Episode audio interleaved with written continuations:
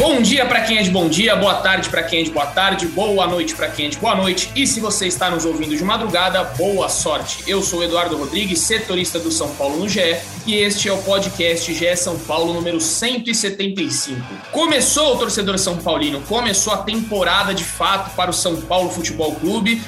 E do jeito que o São Paulino, infelizmente, se acostumou nos últimos anos, né? Sofrendo, porque o São Paulo enfrentou o Guarani na última quinta-feira, foi derrotado por 2 a 1 e parece que foi uma reprise de 2021. Não sei se vocês concordam comigo, você que está aí nos ouvindo, nos nossos amigos aqui que estão na nossa bancada de debate, mas para mim foi uma reprise do que aconteceu em 2021. O time que não consegue armar, um time que não consegue finalizar e um time que dá poucas esperanças. Claro que é primeira rodada, estreia, a gente não pode fazer aqui é, já algumas observações como se fossem totalmente verdades, porque tem muita coisa para mudar. Escrevi isso, inclusive, na minha análise lá do GE. Se você não, não a leu, por favor, dá uma, uma chegadinha lá e, e, leia, porque tem algumas coisas que eu. Uma pitada de análise, uma pitada de opinião, e vocês podem é, acompanhar. Mas vou chamar aqui para a gente já debater, né? Como sempre, quando tem jogo, o Caio Domingues, da voz da torcida, tem a preferência, porque como torcedor ele vai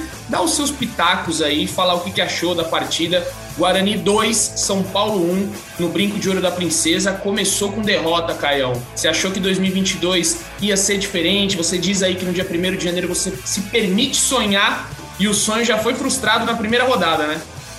Já foi frustrado, cara. É, eu concordo com você, acho que a gente tem que ter uma bom, desculpa, primeiro, boa, bom dia, boa tarde, boa noite a todos aí, Zé, tá, todo mundo que nos ouve.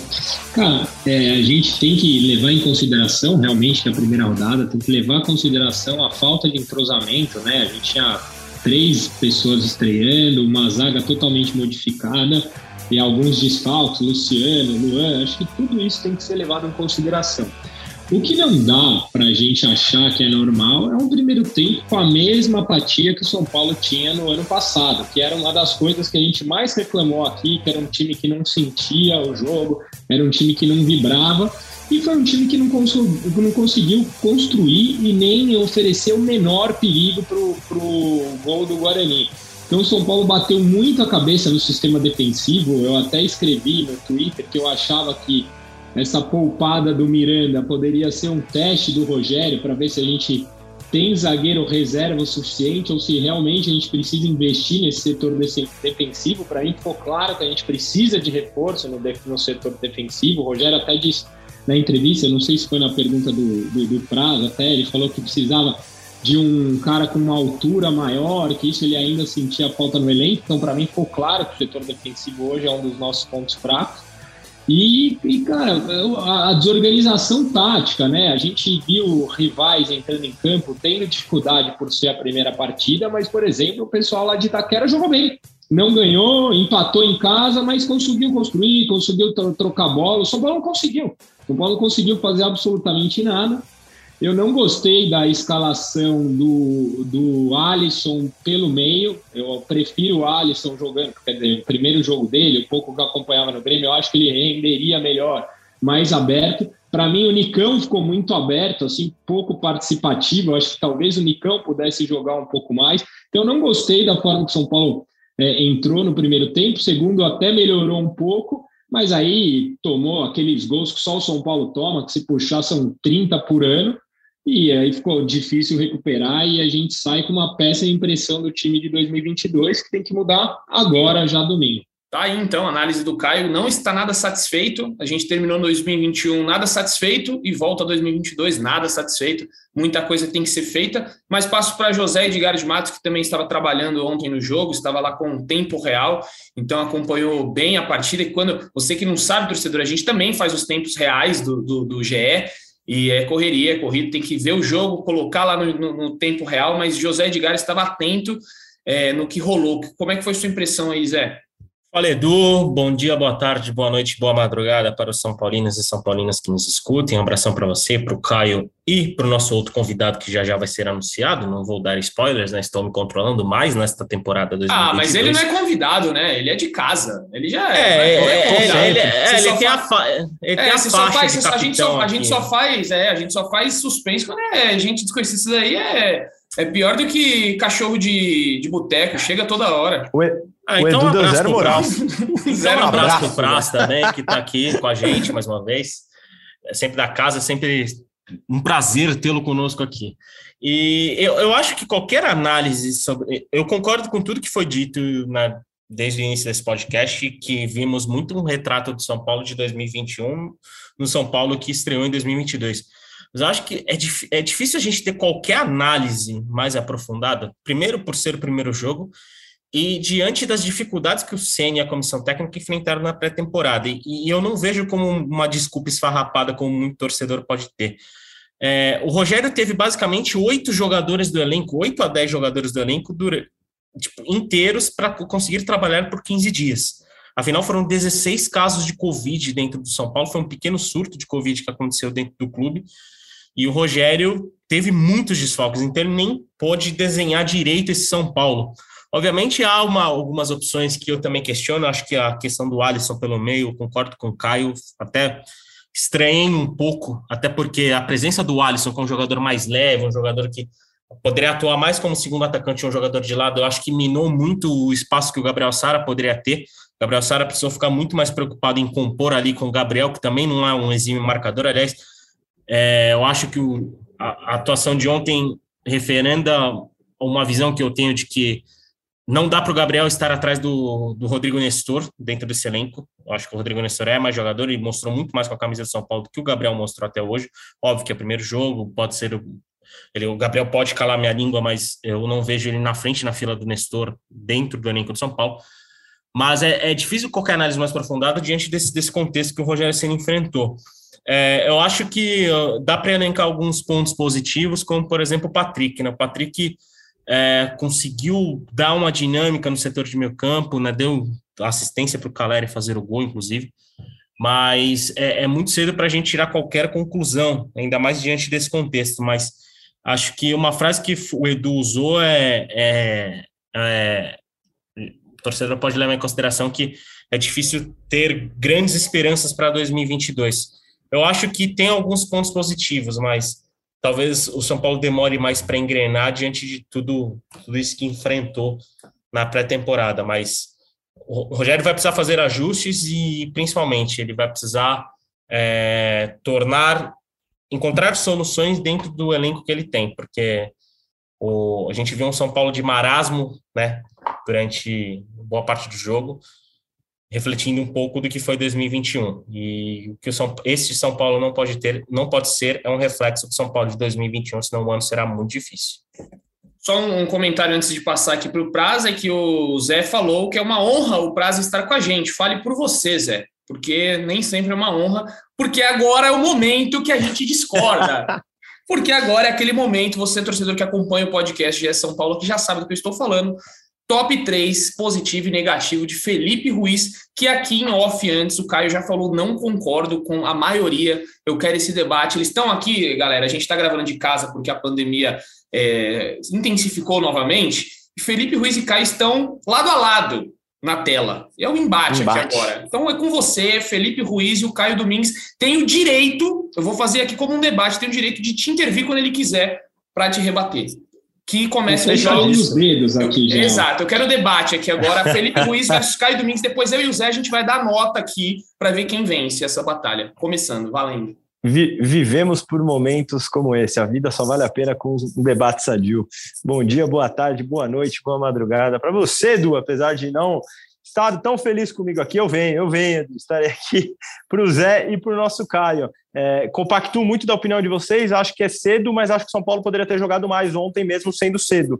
Acho que assim, é, o pior de tudo, é, São Paulo não não está tão bem organizado, é normal. São Paulo não ter atitude não é normal, mesmo numa num jogo de primeiro jogo de temporada, acho que o São Paulo deveria ter entrado com, com mais atitude ali, no, sobretudo no primeiro tempo, como o Caio falou. Vamos ao top 3. Eu acho que o Patrick talvez tenha sido a grande notícia do jogo de ontem. Eu coloquei o Patrick como o melhor jogador de São Paulo, apesar dos poucos minutos em campo. Ele entrou aos 28 né, do, do segundo tempo, jogou ali 20 minutos, contando os acréscimos, foi muito pouco, mas ele deu uma cadência, ele achou passes, cruzamento é, para o gol do Caleri, saiu dos pés do Patrick pelo lado esquerdo, um pouquinho antes do cruzamento do gol, ele já tinha acertado um outro cruzamento na cabeça do Caleri, que o Caleri cabeceou para fora. Então, acho que o Patrick talvez tenha sido, tenha sido a boa notícia. Um jogador que arma bem por dentro, que apareceu muito pela ponta esquerda, como o Rogério falou que não gostaria de usá-lo, mas ele caiu por ali, foi bem. Então, acho que tenha, tenha sido a grande notícia para o São Paulo. Coloquei em segundo o Caleri pelo gol e pela entrega. Tecnicamente, o Caleri não fez um grande jogo, mas eu acho que dos jogadores de frente foi o que mais se entregou. Marcou saída de bola, tentou ali, é, foi premiado com gol de cabeça, não teve nenhuma outra chance muito clara, teve essa outra cabeçada que eu falei, mas o Caleri, como sempre, se entregou muito pelo gol e pela entrega é, ficou no segundo lugar, algo que nem diz tanto, porque não foi um grande jogo tecnicamente dos jogadores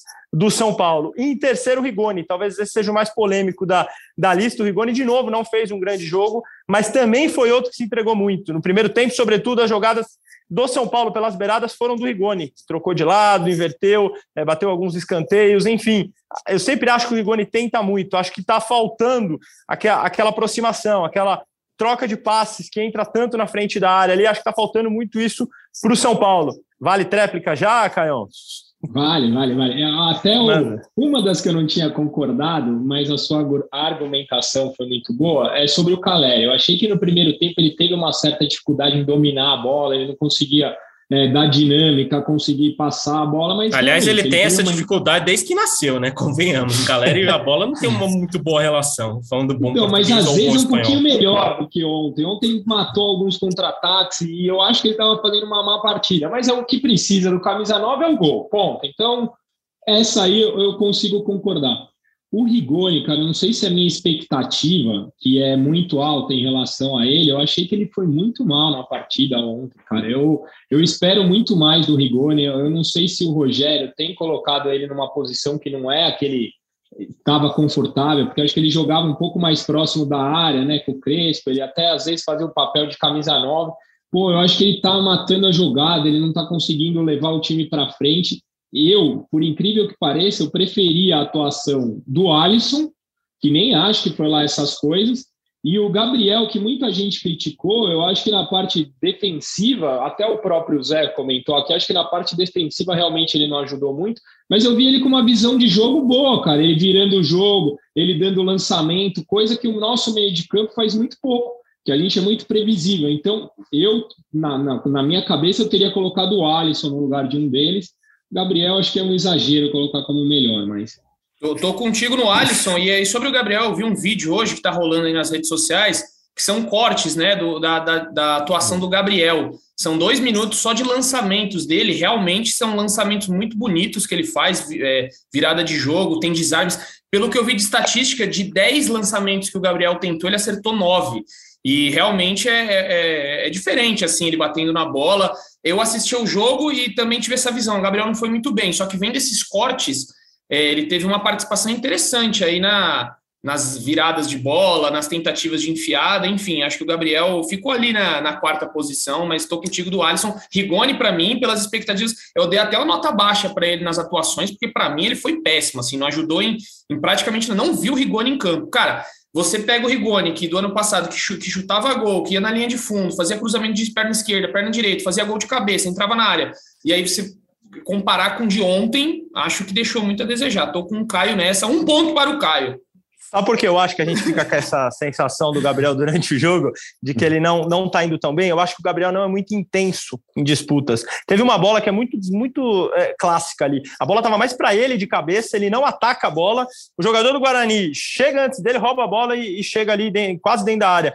Eu acho que o Gabriel com a bola no pé é muito bom. Tecnicamente, é o que você falou, cara. Ele tem inversões, ele tem metidas de bola pelo chão também. Inclusive, no primeiro treino dele no São Paulo, eu lembro que eu conversei com uma pessoa e ela estava impressionada. Ela falou: pega muito bem na bola. É isso mesmo, Gabriel, com a bola no, no pé, ele é, ele é, bom, assim, tecnicamente ele é muito bom. Só que eu acho que nas disputas talvez falte um pouco ali intensidade. Ele é um jogador que às vezes tem uma técnica e não se envolve tanto ali nas disputas de meio de campo. Fico com essa sensação durante o jogo. E sobre o Alisson, ele estava para mim ali no terceiro lugar. Só que eu acho que a disputa dele de bola no gol do Lucão do break, é uma, no Lucão do break do Guarani, é uma disputa muito ruim. A bola próximo da área, a bola estava com o Alisson dominada, o Alisson coloca na frente, perde no corpo ali, quase como um juvenil contra um profissional. O Lucão do break não é que rouba a bola dele, rouba e sai limpo inteiro para ajeitar o corpo e, e, e, bater. Então, não coloquei o Alisson em terceiro por conta desse lance exclusivamente. E aí não tinha, estava difícil ontem de opção, acabei colocando o Rigoni. Também acho que ele não fez uma partida brilhante, não.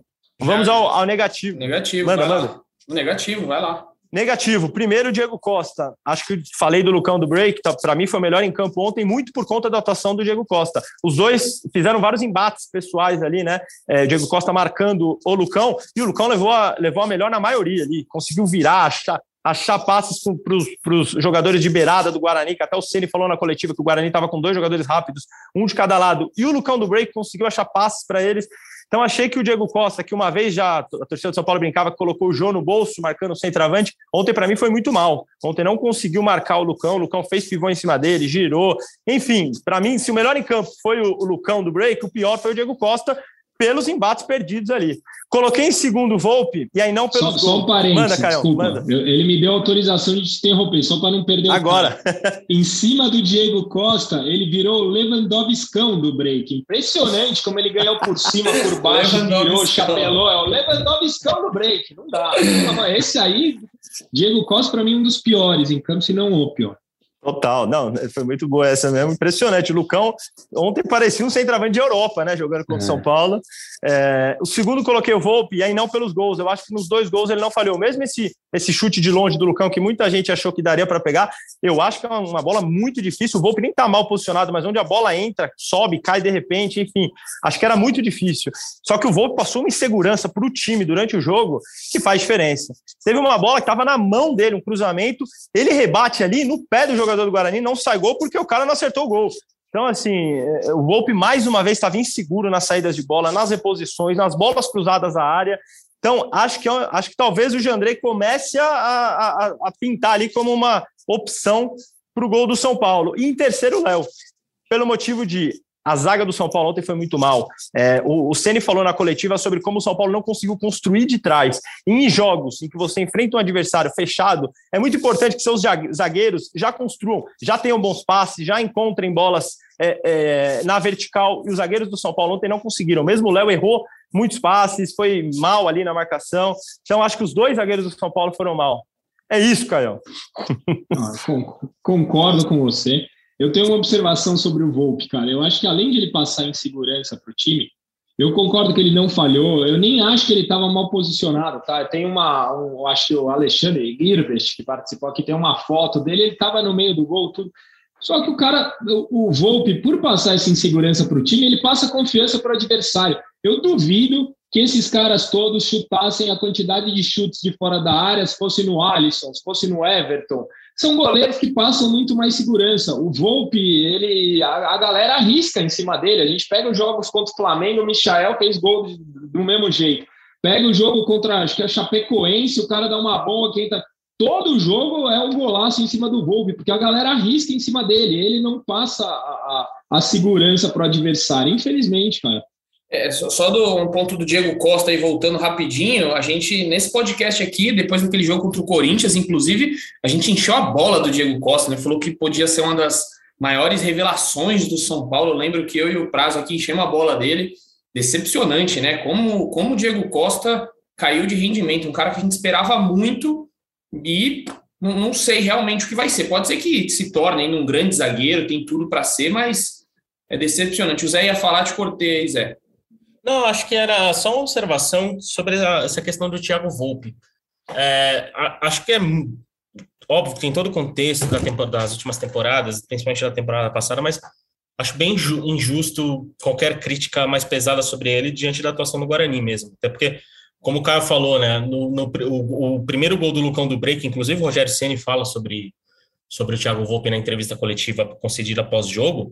É, para mim foi 100% mérito do Lucão do Break, aquele chute. É um chute de raríssima felicidade. O, Thiago, o Volpe estava bem posicionado, estava no centro do gol, não estava adiantado e foi um, um chute daque, da, daqueles que até o próprio jogador não acredita. O próprio Lucão do break ficou um pouco incrédulo com o chute, que ele nem dançou o break quando ele fez o gol, né? Inclusive, ele até falou isso no intervalo. Em relação à cobrança de falta, também foi, foi uma batida muito, muito feliz do, do lateral do Diego Matheus, lateral do Guarani. Então, a, a, eu eximo o Volpe de qualquer culpa na, na atuação né, no, diante do Guarani.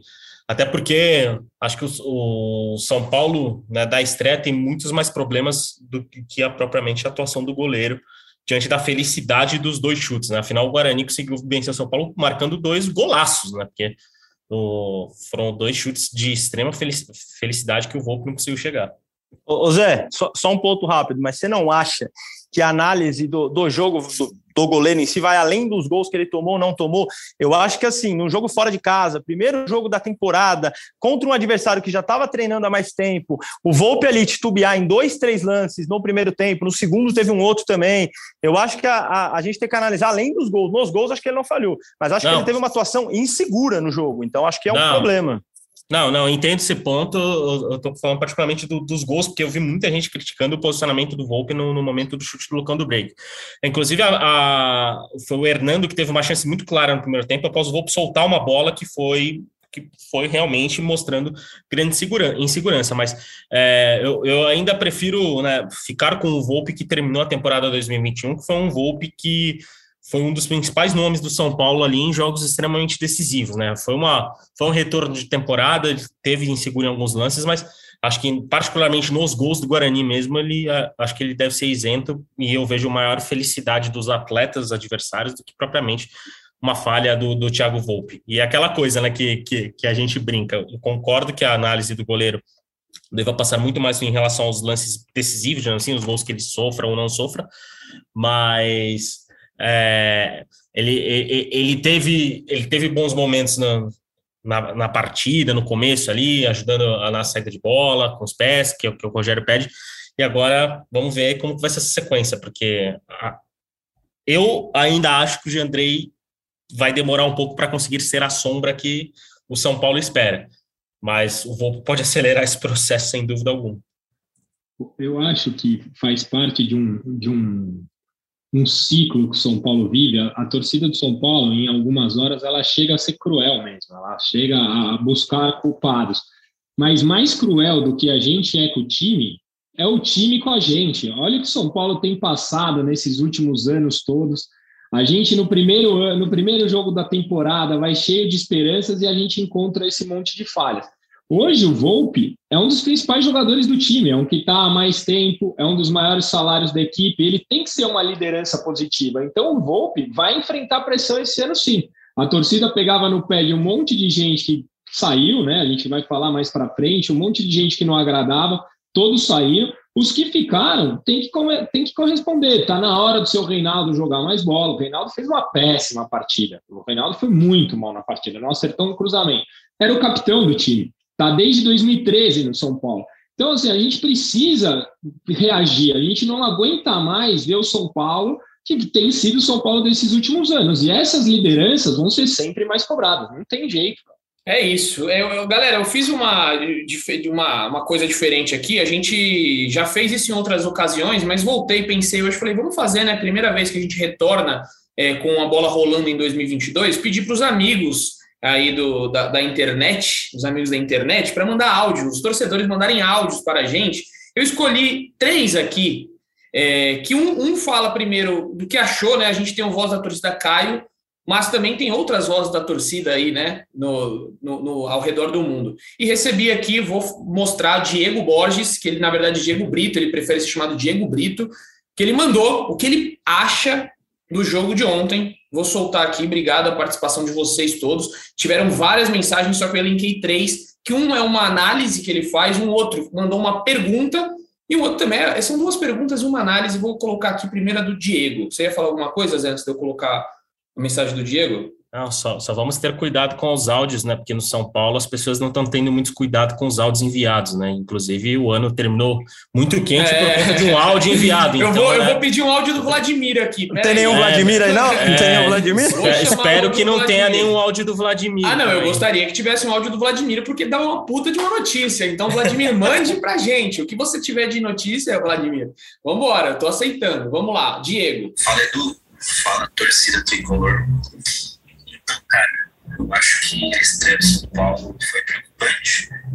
É, apesar de ser o primeiro jogo e tal, é muito ruim, na minha visão, mas tentando tirar alguns pontos positivos. Gostei bastante da movimentação do Alisson e do Patrick, né? Novas contratações. Forçaram muito o jogo pelo lado do Nicão. Ele estava jogando meio que sozinho por ali. É, Rafinha muito apagado, falando aí das, das contratações, né? E ponto positivo, claro, para o Caleri, né? Quando a bola chega, ele marca. Mas a bola tem que chegar, né? Abraço do. Aqui quem fala é Diego Brito, do Diadema, cidade do Grande ABC, São Paulo. Valeu. Tá, então, Diego de Diadema, obrigado, Diego. É mais ou menos o que a gente falou aqui, né? O Diego tá alinhado com a gente, não teve muitas é, novidades na análise, porque eu acho que foi, realmente foi isso.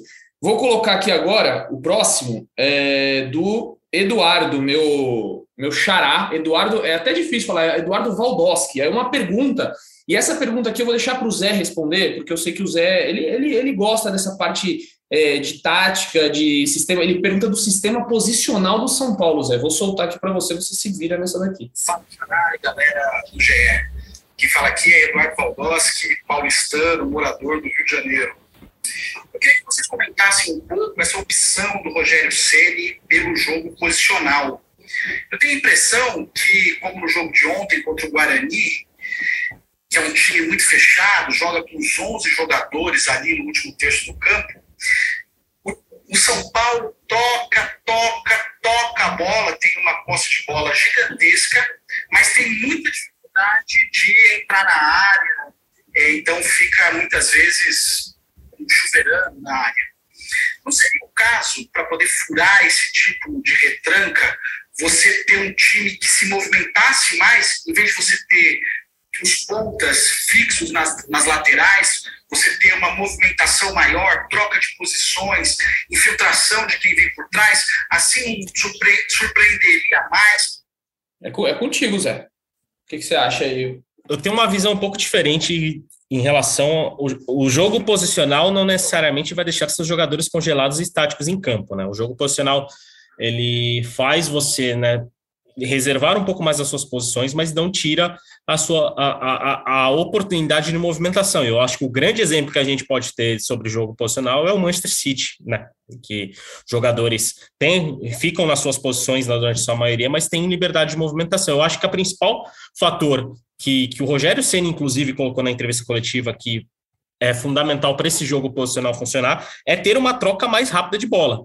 O, o, o por exemplo, o, rodar a bola, concentrar a bola, do, a bola de um lado e fazer ela chegar o mais rápido possível do outro para pegar numa situação, por exemplo, de um contra um, que é um, tudo bem que é um jogador que, com a característica que o Rogério Senna pediu, mas que o São Paulo não tem, mas que, por exemplo, um contra um, uma situação de Nicão, com Rafinha passando, também pode melhorar. Acho que o principal, o principal problema do São Paulo não é a questão do jogo posicional, é a questão da movimentação de bola lenta.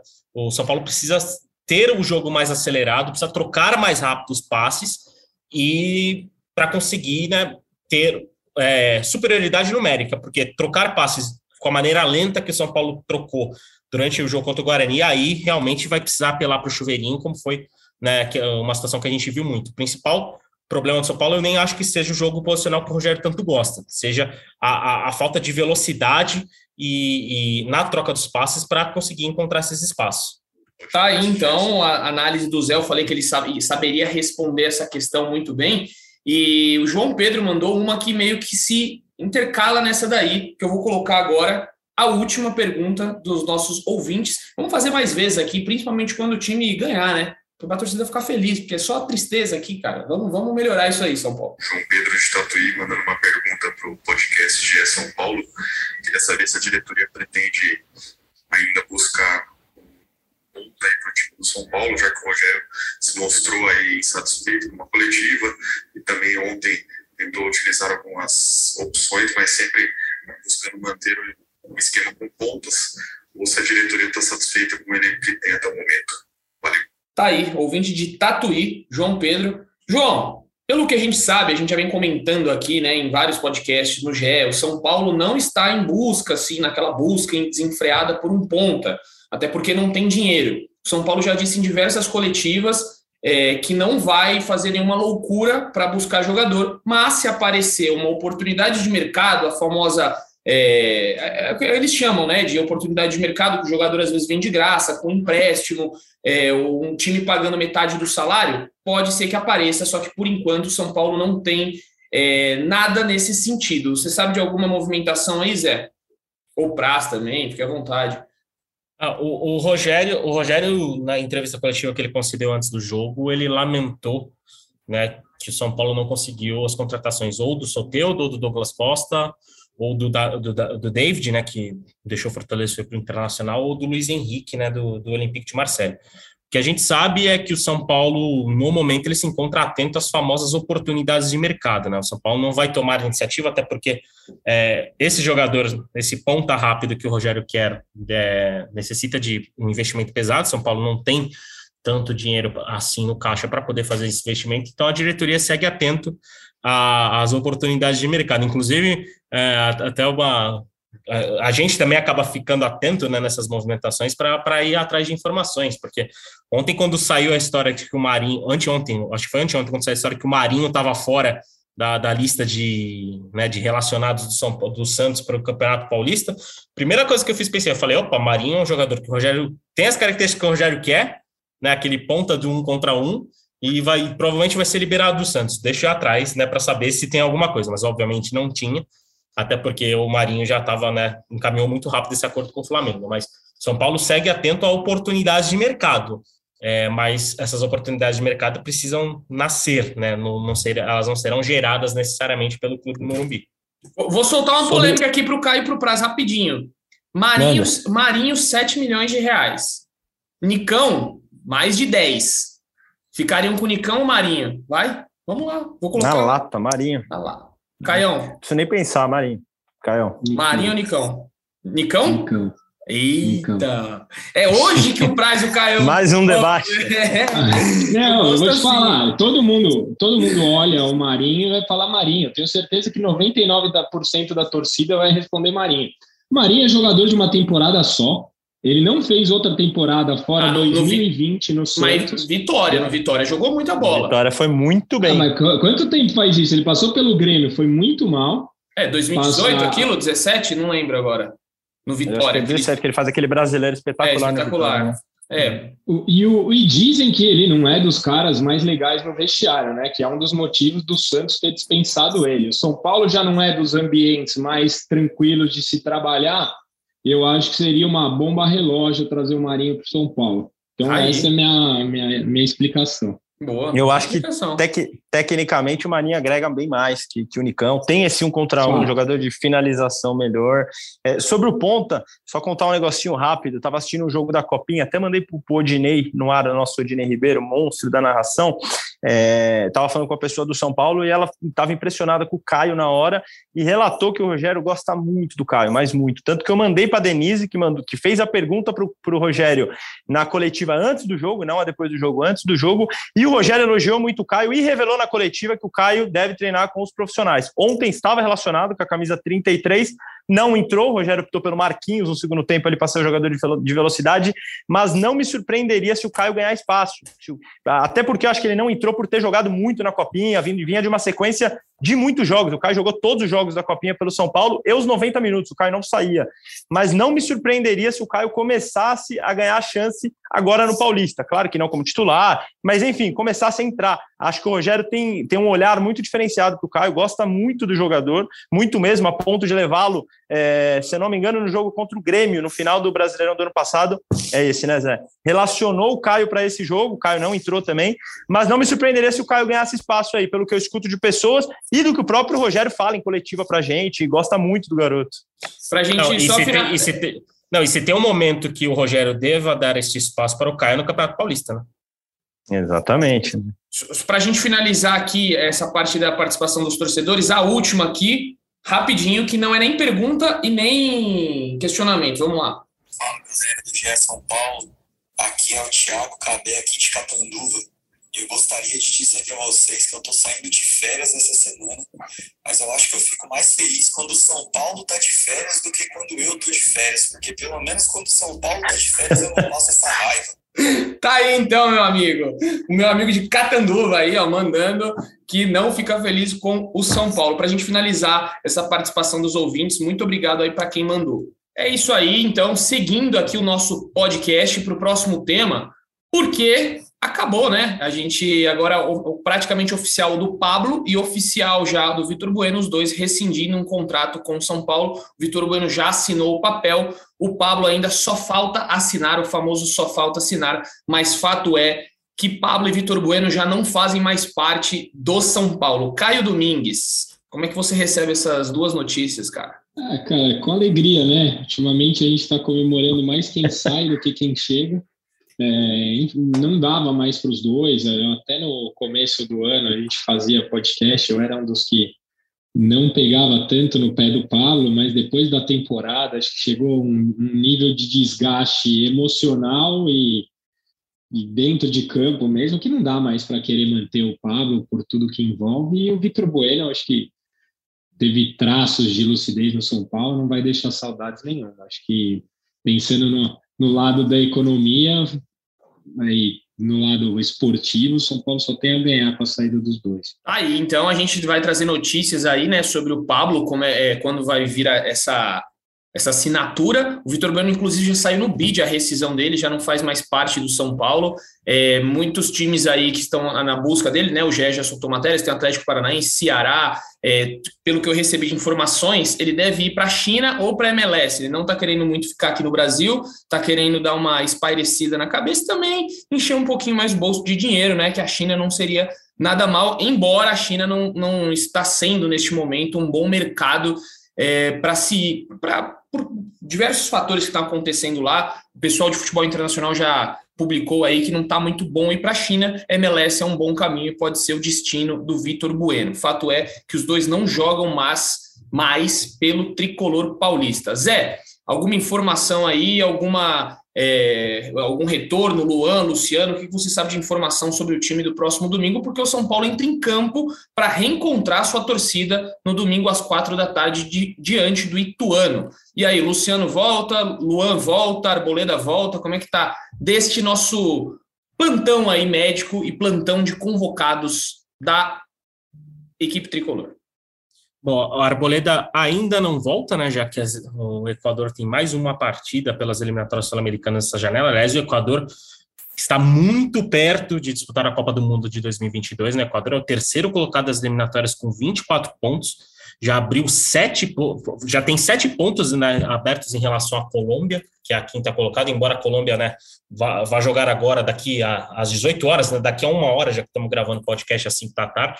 Colômbia joga hoje mas o Equador tem uma boa vantagem e está muito perto de assegurar um lugar na Copa do Mundo. Aliás, torcedor São Paulino que não assistiu o jogo do Equador, né? Seleção do Equador com a seleção, com a seleção brasileira, empate por 1 a 1 nos jogos mais caóticos que eu vi nos últimos anos. O Arboleda permaneceu no banco de reservas, né? Ele apenas testemunhou toda a confusão provocada pelo árbitro Vilmar Roldan. Até porque seria engraçado ver tudo o que aconteceu ali com o Arboleda em campo. Seria um personagem peculiar ali diante de tudo que aconteceu em Brasil e Equador. Sobre Luciano e Luana, teremos novidades só mais tarde. Né? Como eu disse, estamos gravando podcast às 5 horas e 3 minutos. Tá? Neste exato momento, o São Paulo está treinando né, no CT da Barra Funda. A atividade começou às 4 da tarde. Tempo está fechado aqui na capital, mas né, já choveu, já choveu tudo que tinha que chover hoje. Então, São Paulo, né, tá, o Rogério conta com a representação do elenco e deve ter mais novidades somente a partir das seis, sete da, da tarde, da noite, quando a gente souber né, o que aconteceu no treino. Né? Mas qualquer novidade, o torcedor São Paulino a torcedora São Paulina pode acessar a página do GE.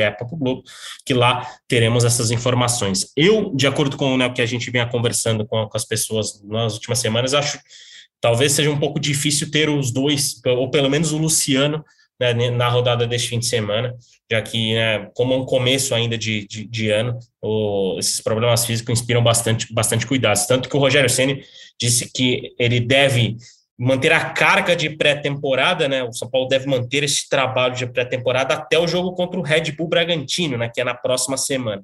Ou seja, o São Paulo ainda faz um trabalho de pré-temporada, mesmo já ter estreado no Paulista, e diante desse trabalho de pré-temporada, todo cuidado com o Luciano e com o Luan é, é válido. Mas era para a gente fechar aqui, mudaria alguma coisa do time para domingo ou você manteria essa base aí? Claro que o Miranda pode voltar, né? Eu acho que ele, ele volta, o meu achismo ele volta para o lugar do Diego Costa, ele que teve Covid durante a pré-temporada, por isso que o Ceni poupou ele ontem, não fez a pré-temporada completa, então ele estava um pouco ainda fora de forma. Você voltaria com ele? Acredito que sim. E ali na frente, Patrick seria no seu time titular ou você, por enquanto, deixaria do jeito que está? Grande Edu, é, é, isso do Miranda, né? Perdeu alguns treinos, inclusive depois da Covid chegou a perder acho que dois treinos, pelo que tinham me, me dito, por isso que ele não jogou ontem, ficou no banco. Deve voltar naturalmente, voltaria com certeza com o Miranda, acho que dá um suporte ali, liderança e até pela atuação dos zagueiros do São Paulo no último jogo, acho que é importante ter o Miranda contra o Ituano domingo às quatro horas da tarde no, no Morumbi. E eu entraria com o Patrick, entraria, acho que foram 20 minutos muito bons, impressionantes, assim, acho que merece uma oportunidade, até por ser um período de teste quem vai bem merece oportunidade. Acho que até capaz do Ceni mexer em algumas peças. Ele próprio disse é, na, na última coletiva antes do jogo que ele usaria muitos jogadores nesse começo de temporada por conta de, de Covid, de problemas físicos, é, como teve, como tiveram Luan e, e, e, Luciano. Então, acho sim que, que, ele, que ele vai mudar, e eu já entraria com o Patrick no, no, no time. Não sei se no lugar do Alisson, que não gosto tanto por dentro, e, e, talvez o Nicão que não fez um grande jogo, mas acho que tem que dar uma sequência para o Nicão, é, mas entraria como o Patrick, entraria no lugar do Alisson, para não, não muretar, entraria no, no lugar do Alisson, Edu. Muito bem, de acordo, de acordo, Caião? Para passar régua? Cara, hoje eu entraria no lugar do Rigoni, sabia? Deixaria o Alisson aberto nas pontas, Nicão em uma, Alisson em outra, Caleri no meio, é, pode ser Nestor ou Gabriel, Patrick, Sara e os três na frente. Nestor acho... merece uma chance, talvez, também. Até é. porque eu acho que o Patrick no meio campo, embora, embora eu tenha muita curiosidade de saber como o Rogério vai encaixar o Patrick e o Gabriel Sara juntos, né? Mas eu acho que a presença do Patrick pode dar uma maior liberdade para o Gabriel Sara jogar mais, né? Ter mais é, participação efetiva no ataque. E o Gabriel Sara é um jogador que precisa ter um pouco de, de liberdade, mais do que teve contra o Guarani, para poder né, desempenhar uma função melhor. Tá aí, então, amigos. Acho que falamos sobre tudo. É, só para avisar o torcedor São Paulino aí que os ingressos contra o Ituano continuam sendo vendidos. É o reencontro aí, o São Paulino vai poder ver os novos reforços. A gente nem falou muito do Rafinha, né? Porque não teve muito o que falar do Rafinha, mas é uma boa oportunidade de ver o Rafinha jogando no Morumbi. Clube este que ele diz que torce desde criança. O Caio levantou o dedo ali. É com você, Caio.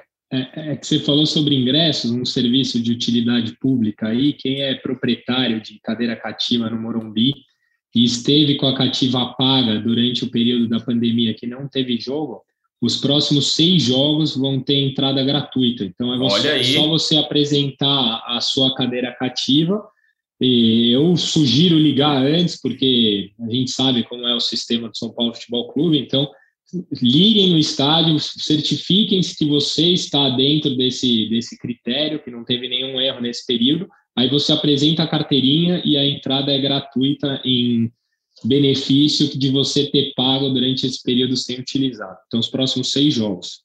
Tá aí, então, fica informação do Caião bem útil para quem você que tem a cadeira cativa. Vamos ficando por aqui, meus amigos. Zé, você tem alguma última aí para dar de informação? Tem, tem, tem o listão do futebol feminino, né? Você que fez a nota aí, passe aí a lista para a gente, para a gente encerrar esse podcast. Exatamente, Edu. É, o São Paulo apresentou né, 10 reforços para o time feminino para a temporada 2022. Lembrando que o São Paulo foi foi vice-campeão paulista né, e, e, terminou a temporada conquistando a Ladies Cup, né, inclusive competição que nós do Sport TV, do Grupo Globo, transmitimos. É, São Paulo apresentou alguns nomes importantes do cenário do futebol feminino nessa temporada, né, com destaque para as zagueiras Pardal e Mimi, que durante muito tempo foram titulares do Corinthians. A Pardal perdeu a posição, né, perdeu o posto nessa última temporada, mas é um nome importante do cenário nacional. Então a Pardal e a Mimi foram apresentadas, assim como a Cacau também ex-Corinthians, né, atacante ex-Corinthians. Mas vou dar a lista aqui completinha, né, para seguindo as nossas anotações para não perder nada, né? Os, os, os, grandes, os bons reforços do futebol no tricolor feminino foram a goleira Michele, de 32 anos, que deixou o Santos, a lateral Fê Palermo, de 25 anos, também, que era jogadora importante do Santos, Cacau, atacante de 35 anos, a meio-campista Maglia, de 31 anos, que saiu do Grêmio, Pardal e Mimi, como nós passamos, né? Pardal tem 28 anos e a Mimi tem 30 anos, a Serrana, meia atacante, revelação de 20 anos, que saiu do futebol mineiro, saiu do América Mineiro para reforçar o tricolor. A Taislane, atacante de 23 anos, mais um reforço para o time, para o ataque São Paulino. E a dupla que deixou o internacional, né? Atacante Chacha, de 27 anos, e a Rafa Travalão, meia atacante de 33 anos, experiente, jogou muito tempo na Ferroviária. Então, São Paulo né, promoveu uma bela reformulação, uma grande reformulação para a temporada de 2022. É, é Chacha mesmo? Xaxa, é, é, a mãe dela facilitou muito a vida do trava-língua. Obrigado, mãe da Xaxa. Falar Sasha é muito difícil, né? Sasha, filha da Xuxa. E para o narrador narrar, nem para narrador. Nossa, narrador, bem mais fácil, Xaxa, filha da Xuxa. Olha como seria simples a vida se fosse Xaxa, se a Xuxa fosse lá e falar Xaxa. E, e além desses reforços, tem a notícia importante da renovação da Glaucia, né, Edu? Você trouxe também. A Glaucia, que sofreu uma grave lesão na Ladies Cup, né? Vai ficar perder boa parte dessa temporada, né? Por conta dessa lesão no, sofrida no fim da temporada do ano passado. A Glaucia renovou por dois anos, então fica até o fim de 2023 no Tricolor Paulista. Muito bem, então, José Edgar trazendo tudo aí do futebol feminino. Obrigado, Zé. É, tem uma ótima, um ótimo final de semana, né, meu? Você que vai estar de folga, estaremos trabalhando aqui enquanto você folga, merecida. Que inveja, hein? Que então, inveja. Estaremos aqui trabalhando firme e forte nesse final de semana, enquanto José Edgar de Matos descansa, merecido descanso. Abração, Zé. E pra, tem alguma última aí, aquela sua filosofada, fica à vontade. Do, dois toques finais rápidos, prometo. Primeiro, que não há desfalque como Luciano no São Paulo. Eu, eu não imagino o São Paulo apático, anímico, é, se tivesse o Luciano em campo ontem. A primeira finalização do São Paulo no jogo foi aos 37 minutos do primeiro tempo. O São Paulo não criava nada, o São Paulo não existiu no primeiro tempo. Então, assim, eu acho que ele teria ficado incomodado com esse cenário ali, no, jogando à frente no São Paulo. E a última, para encerrar, achei muito ruim a coletiva do Ceni pós-jogo. Falamos pouco dela aqui, mas o Ceni falou que ele gostou do começo do jogo do São Paulo. Para mim, o São Paulo começou muito mal, o Guarani começou melhor que o São Paulo, criando as melhores chances. É, ele, ele falou isso quando ele foi perguntado, se eu não me engano, pelo Torvano, Márcio Torvano, se o torcedor poderia ficar empolgado com o final de jogo do São Paulo. O São Paulo terminou em cima do Guarani, mas obviamente porque o Guarani já estava ganhando o jogo. Falou que gostou do lado direito do São Paulo. Eu achei que o São Paulo criou muito pouco por ali, o Nicão não foi bem. As, as principais jogadas foram pela esquerda, os erros de cruzamento do Reinaldo e depois o gol do, do Caleri. Falou que o Alisson foi o melhor em campo na visão dele. Achei que o Alisson fez uma partida regular, mas não, não foi o melhor em campo. Enfim, não gostei da, da coletiva do Ceni pós-jogo. Ele tinha, é, ele tinha dado uma coletiva muito boa antes do jogo. Achei que na pós-jogo ele não, não foi tão legal. Aquele abraço, Edu. Não sei se o Caio concorda. Acho que merece a última do Caio. Concordo, cara. Tá vendo? A gente discutiu o, o episódio inteiro para concordar no final. Final feliz. Tá vendo? É, é isso. isso. Final feliz, Caio. Então é isso, né, galera? Caião, se quiser algum recado aí, fica à vontade, senão a gente já se despede de você. Hoje só mandar um abraço para todo mundo aí, agradecer e semana que vem estamos de volta. É isso, meus amigos. Mais um podcast GE São Paulo finalizado com sucesso enquanto chove bastante aqui na cidade de São Paulo. Começou uma chuva torrencial aqui, não sei se vocês estão ouvindo, mas que bom que ela veio agora, que aí não atrapalha o nosso podcast. Obrigado, galera. Aquele beijo no coração e um abraço na alma de cada um de vocês.